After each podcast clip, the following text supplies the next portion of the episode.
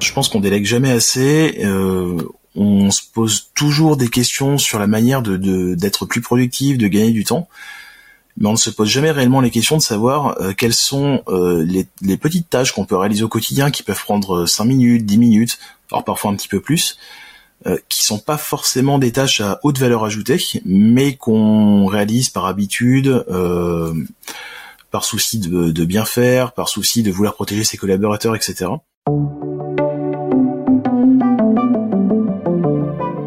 Bienvenue dans Experts en la matière, le podcast d'experts et décideurs qui approfondit avec un invité une tendance ou une actualité pour donner matière à penser aux entrepreneurs. Spécialistes, chefs d'entreprise, visionnaires, dans cet entretien, ils partagent avec nous leur expérience, leur analyse et n'hésitent pas à porter un regard critique sur le monde qui les entoure. Experts en la matière. Aujourd'hui, nous recevons Thibaut Baheux. Bonjour. Bonjour Coralie. Merci d'être avec nous pour cet épisode d'Experts en la matière. Alors après avoir été chef de projet et responsable d'équipe, vous êtes désormais consultant indépendant en gestion de projet. Vous êtes le fondateur des sites réinventer-son-travail.com et réussir-ses-projets.com et vous êtes également l'auteur de Délégation efficace, activer le pouvoir du collectif. Pour commencer, est-ce qu'on peut euh, est-ce qu'on peut revenir un peu sur euh, la définition du mot délégué? Pour moi, en fait, c'est quelque chose qui est euh, indispensable, qu'on ne fait jamais assez. Et si je devais du coup le définir, ce serait le fait de bah, de déléguer la réalisation d'une tâche ou d'une mission à quelqu'un. Euh, ça peut être quelqu'un de son équipe, ça peut être une personne en interne dans l'entreprise, une personne euh, extérieure comme un prestataire. Et, euh, et l'idée de la délégation, du coup, c'est de déléguer, bah, non pas la manière de réaliser la tâche, mais plutôt le résultat qu'on souhaite atteindre. Donc je vois ça un petit peu euh, comme un investissement en fait. Hein. C'est euh, c'est quelque chose qui va peut-être nous demander un petit peu de temps euh, là pour expliquer concrètement à la personne en face bah, ce qu'on souhaite déléguer mais ce, ce, ce, ce temps qu'on va consommer maintenant en fait va pouvoir nous permettre d'avoir un retour sur investissement à, à, moyen et long terme qui sera assez intéressant, qui va nous permettre de dégager du temps du coup et bah, de passer euh, plus de temps sur les missions qu'on est censé avoir en tant que manager et chef d'entreprise. Et ce que je trouve intéressant, c'est que vous dites que finalement, il faut plus s'attacher au, au, but en fait de la mission que la façon de le réaliser. Ça veut dire qu'aujourd'hui, on a trop tendance à coller euh, sur euh, ses, ses, collaborateurs euh, sa, sa, manière de faire, en fait. C'est exactement ce que je pense. C'est ce que j'ai ressenti aussi dans, bah dans, dans, dans, les différentes expériences que j'ai pu avoir, dans les dans les sociétés aussi que j'ai pu accompagner en tant que consultant. C'est en fait ce côté où finalement le, chef sait un petit peu comment faire. Il a peut-être un passé de bah, d'opérationnel, de technicien et, euh, on retrouve souvent en fait cette notion de euh, le chef sait, le chef dit quoi faire à ses équipes et ses équipes doivent appliquer ce que le chef a dit. Euh, c'est pas forcément la meilleure manière de faire, je trouve. Et effectivement, je pense qu'il faut laisser un petit peu plus d'autonomie et de responsabilité aux équipes bah, pour euh, pour réaliser les tâches puisque bah, concrètement je pense qu'elles sont les mieux placées pour savoir quelles sont les, les tâches opérationnelles à réaliser et comment les réaliser. Aujourd'hui je suis, je suis chef d'entreprise, voilà j'ai des missions que que je souhaite euh, déléguer. En fait, à partir de quel moment je me dis euh, je délègue? Alors le moment clé pour moi c'est maintenant, clairement. donc je pense je pense qu'on délègue jamais assez. Euh, on se pose toujours des questions sur la manière d'être plus productif, de gagner du temps, mais on ne se pose jamais réellement les questions de savoir euh, quelles sont euh, les, petites tâches qu'on peut réaliser au quotidien, qui peuvent prendre 5 minutes, 10 minutes, alors parfois un petit peu plus, euh, qui sont pas forcément des tâches à haute valeur ajoutée, mais qu'on réalise par habitude, par souci de, bien faire, par souci de vouloir protéger ses collaborateurs, etc. Euh, c'est ce, ce, genre de petites tâches en fait qui, euh, mises bout à bout, vont prendre énormément de temps, qui consomment énormément de temps et, euh, et que l'on pourrait tout à fait déléguer. Donc, euh, donc oui, le meilleur moment pour déléguer, c'est maintenant pour moi. Est-ce qu'il y a des grands principes à, à respecter quand on veut déléguer une tâche? La première des choses, pour moi, c'est de faire confiance à la personne à qui on délègue la tâche. Donc, comme j'ai mentionné un petit peu plus tôt, on délègue le, un résultat à atteindre et pas la manière de l'atteindre. Donc euh, l'idée de faire confiance, c'est vraiment de, bah laisser cette personne en toute autonomie euh, avancer sur la tâche et obtenir le résultat qu'on souhaite atteindre. Donc sans intervenir, sans interférer. pour moi, s'il y a un principe à respecter, c'est vraiment celui de, bah faire confiance, et c'est plus facile à dire qu'à faire.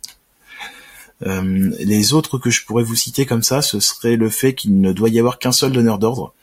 Donc c'est quelque chose aussi que j'ai trop souvent vu euh, en entreprise, on, où on va avoir une injonction, on va avoir un ordre, un contre-ordre venant d'un autre service ou d'une autre personne, où le manager va dire quelque chose mais son adjoint va, dire l'inverse ou, va un petit peu flouter tout ça.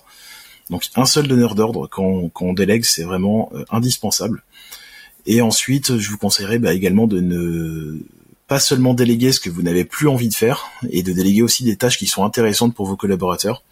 Donc l'idée c'est c'est pas de donner l'impression en fait que vous vous déchargez sur l'équipe, mais plutôt de donner l'impression que vous êtes là euh, bah aussi pour les faire grandir, euh, pour les amener à prendre bah, de, nouvelles missions, les amener à sortir un petit peu de la fiche de poste et à les amener, et, à les faire évoluer du coup euh, bah, au fil de votre relation euh, dans l'entreprise. En fait, finalement, euh, déléguer, ça, ça, peut aussi être un, un vrai moyen de, de, faire progresser ses, ses collaborateurs. Complètement. Euh, c'est par exemple sur la délégation, euh, alors on va pas forcément décréter euh, là dès demain que euh, que Jean-Pierre dans l'équipe bah, va réaliser un projet en totale autonomie. Euh, ce serait pas forcément une bonne manière d'approcher de, la délégation, mais on va y aller par étapes. On va apprendre aussi à, bah, comment l'autre fonctionne, comment euh, comment il comment il travaille. On va apprendre à se connaître, à communiquer.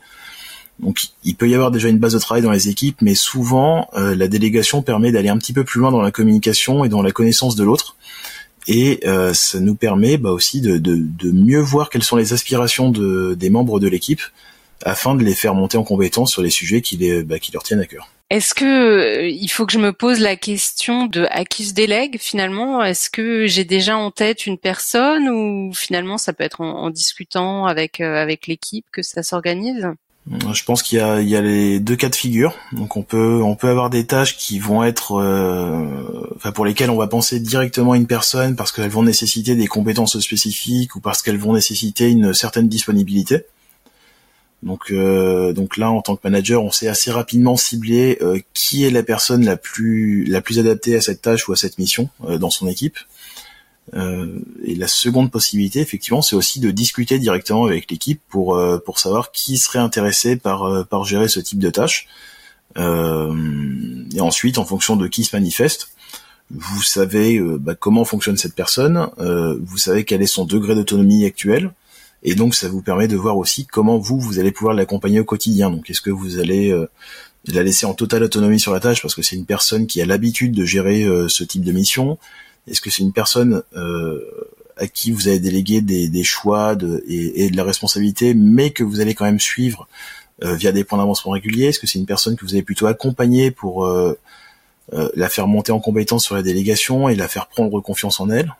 tous les cas de figure sont possibles. Là, vraiment, ça dépend vraiment de, bah, de l'équipe et du manager. Oui, donc il n'y a pas une seule forme de délégation. En fait, ça peut être euh, graduel. Exactement. Euh, ça peut être graduel. Donc, moi, j'en ai listé cinq des formes de délégation dans le livre. Donc, on avait la délégation directive, qui est la délégation de plus bas niveau, qui est souvent celle d'ailleurs qu'on pratique sans le savoir c'est-à-dire que vous allez voir quelqu'un euh, de, l'équipe et vous allez lui dire donc voilà j'ai ça à faire, euh, tu fais ce qu'on te dit de faire, point final et je m'occupe du reste. Euh, on a ensuite le second niveau de délégation qui est la délégation orientée. Donc là l'idée c'est être de, toujours déléguer une tâche assez précise à la personne, de lui demander un travail précis. Ça peut être par exemple une synthèse de différentes études.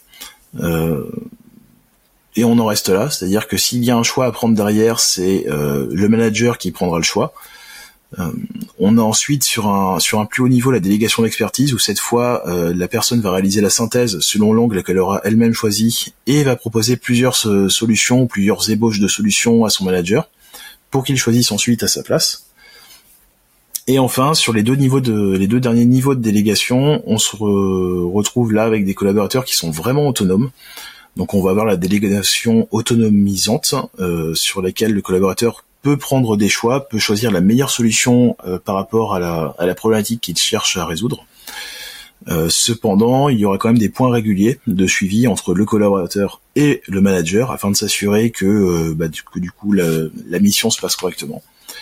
Et si cette personne est euh, à l'habitude de travailler en délégation, si cette personne est, suffisamment autonome et suffisamment responsable dans son poste, on peut passer au plus haut niveau, qui est la délégation responsabilisante, où euh, là cette fois le collaborateur travaille en totale autonomie et le manager bah, du coup lui attribue une confiance aveugle. Comment ça s'articule le, lien finalement entre euh, délégation et contrôle? Parce qu'on a l'impression qu'il y a, il y a quand même cette, cette idée aussi de, de contrôle qui reste euh, très très prégnante en entreprise. Comment les deux peuvent fonctionner finalement ensemble?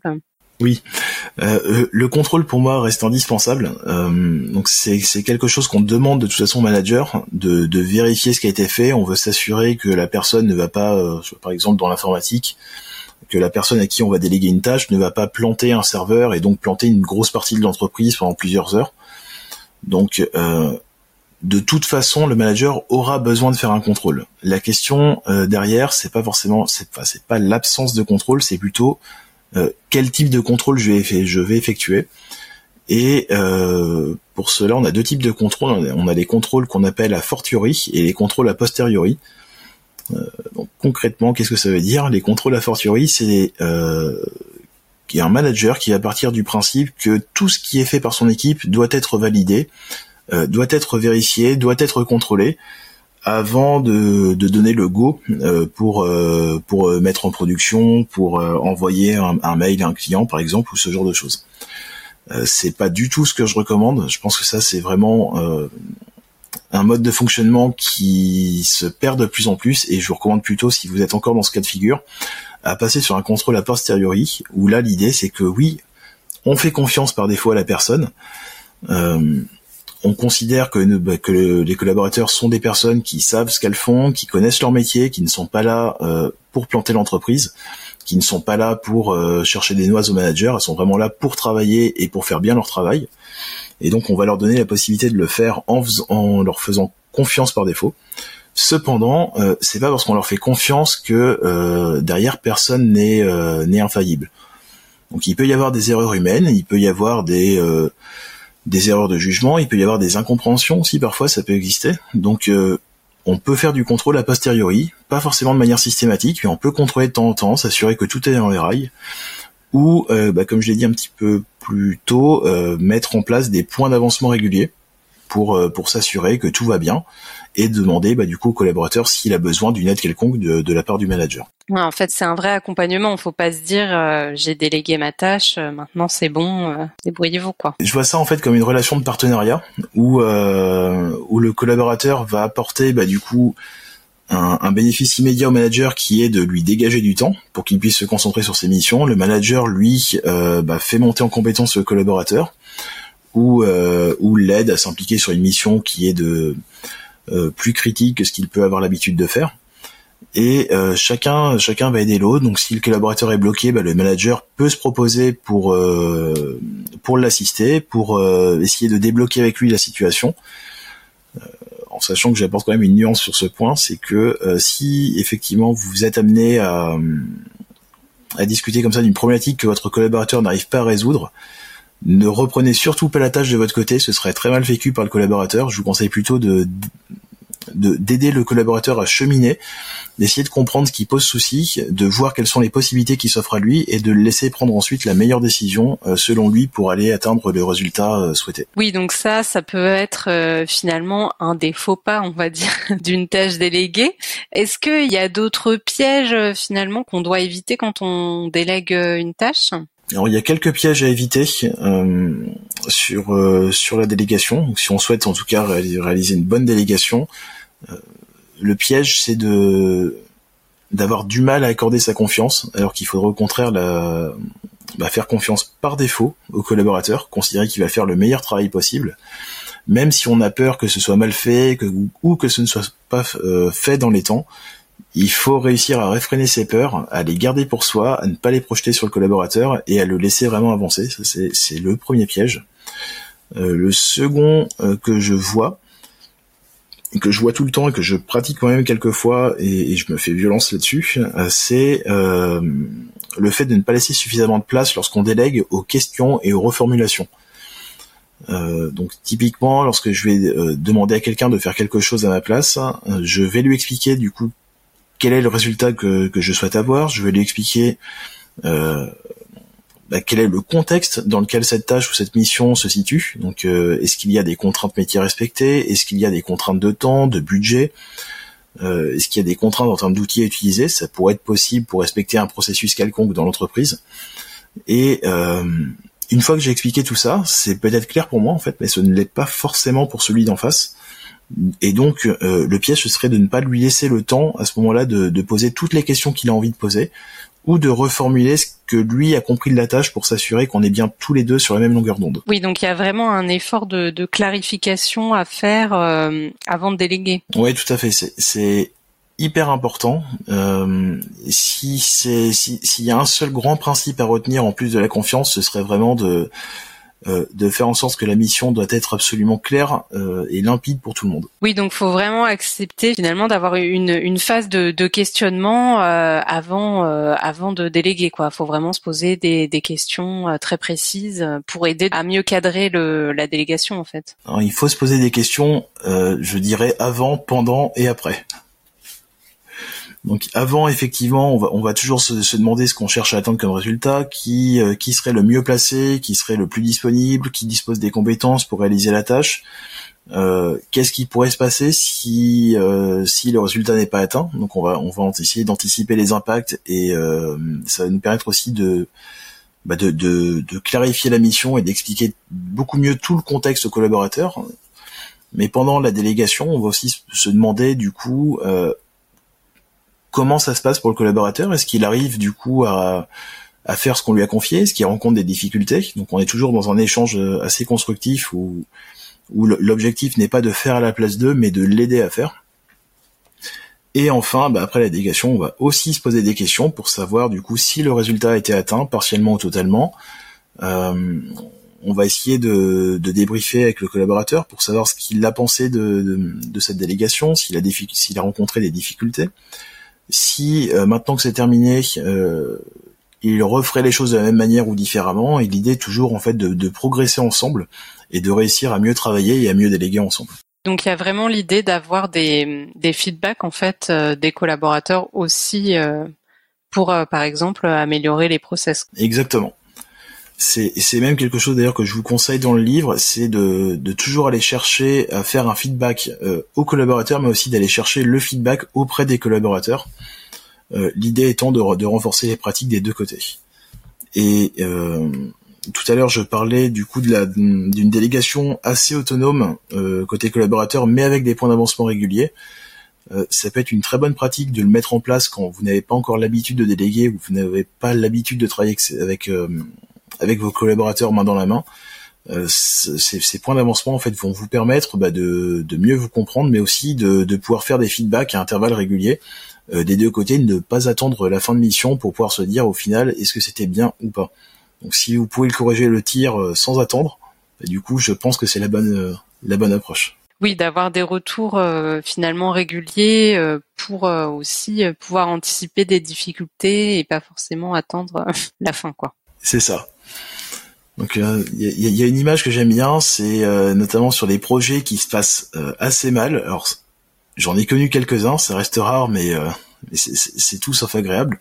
On voit le mur se rapprocher et tout le monde le sait, mais on va attendre d'être vraiment le nez dans le mur pour se demander comment maintenant on peut le contourner. L'idée c'est pas d'attendre bah, du coup que, que la délégation soit un échec et que la mission soit un échec, mais plutôt dès qu'il y a des signaux euh, qui peuvent nous faire dire que voilà, attention, ça va être compliqué, ça va être difficile, on réagit à ce moment-là avec le collaborateur, on n'attend pas d'être dans le mur et on, anticipe et on voit bah, du coup ensemble euh, dès maintenant comment on peut faire pour euh, pour mettre en place un plan d'action B histoire de contourner le problème et d'arriver quand même à nos fins sur cette tâche. Est-ce qu'il y a des signaux d'alerte qu'on peut observer et qui peuvent nous faire dire, bah voilà, cette délégation euh, ne marche pas euh, et, comment on peut rectifier le tir? Alors, j'en vois comme ça quelques-uns. Euh, la plupart vont nécessiter de parler sur une base régulière avec les collaborateurs. Donc soit vous avez vos points d'avancement spécifiques qui sont liés à la délégation, soit vous avez des points hebdomadaire ou bimensuel avec euh, chacun de vos collaborateurs en un à un. Euh, toujours est-il que euh, il faut leur laisser la place de s'exprimer. sur leurs difficultés, sur leurs doutes, qu'ils soient pertinents ou pas, qu'ils soient juste des ressentis ou pas. Le, le, simple fait juste de les écouter de, et d'essayer d'adopter leur point de vue peut permettre d'avoir des signaux. Donc on peut voir par exemple quelqu'un qui commence à douter de la mission, qui commence à douter du planning, qui va euh, juger que les risques euh, sont trop grands aujourd'hui et qu'il n'y a plus de possibilité d'atteindre le résultat qu'on souhaite atteindre. En tout cas, pas sans rallonge budgétaire ou pas sans euh, repousser l'échéance. Donc, on a énormément de cas de figure. c'est impossible de tous les lister, mais en tout cas, le fait de communiquer avec son collaborateur ou avec la personne à qui on délègue la tâche, est indispensable pour essayer d'identifier les signaux, euh, les signaux faibles qui peuvent nous faire dire ah attention euh, danger. Est-ce que quand on est manager, il y a aussi des signes euh, qui doivent nous faire comprendre qu'il est temps de, déléguer une tâche? Alors effectivement, il y en a plusieurs. le, plus souvent, ça va être une, une boîte mail qui déborde de mails, ou un manager qui va se plaindre qu'il n'a plus assez de temps pour répondre à toutes les sollicitations qu'il peut avoir ce n'est plus rare aujourd'hui, parce qu'entre les mails, entre les messageries instantanées comme Teams, euh, les euh, interruptions parce que quelqu'un passe la porte euh, dans le bureau, toutes les sollicitations de dernière minute sur des réunions, sur des projets, etc. On est bombardé en fait de sollicitations et on a beaucoup de mal à, y répondre à toutes.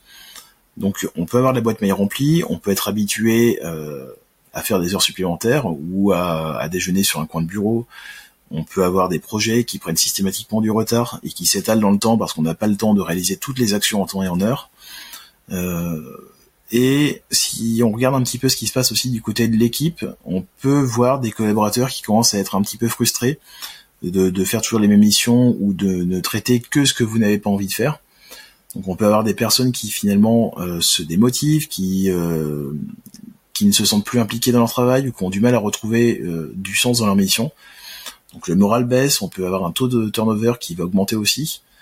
Euh, donc tous ces signaux euh, peuvent euh, vous faire dire qu'il est peut-être temps de déléguer ou de revoir la manière dont vous déléguez les choses si vous le faites déjà. Est-ce que la, délégation, ça peut être aussi finalement un, moyen de, remotiver ces équipes, de, maintenir un, niveau du coup de motivation dans ces équipes?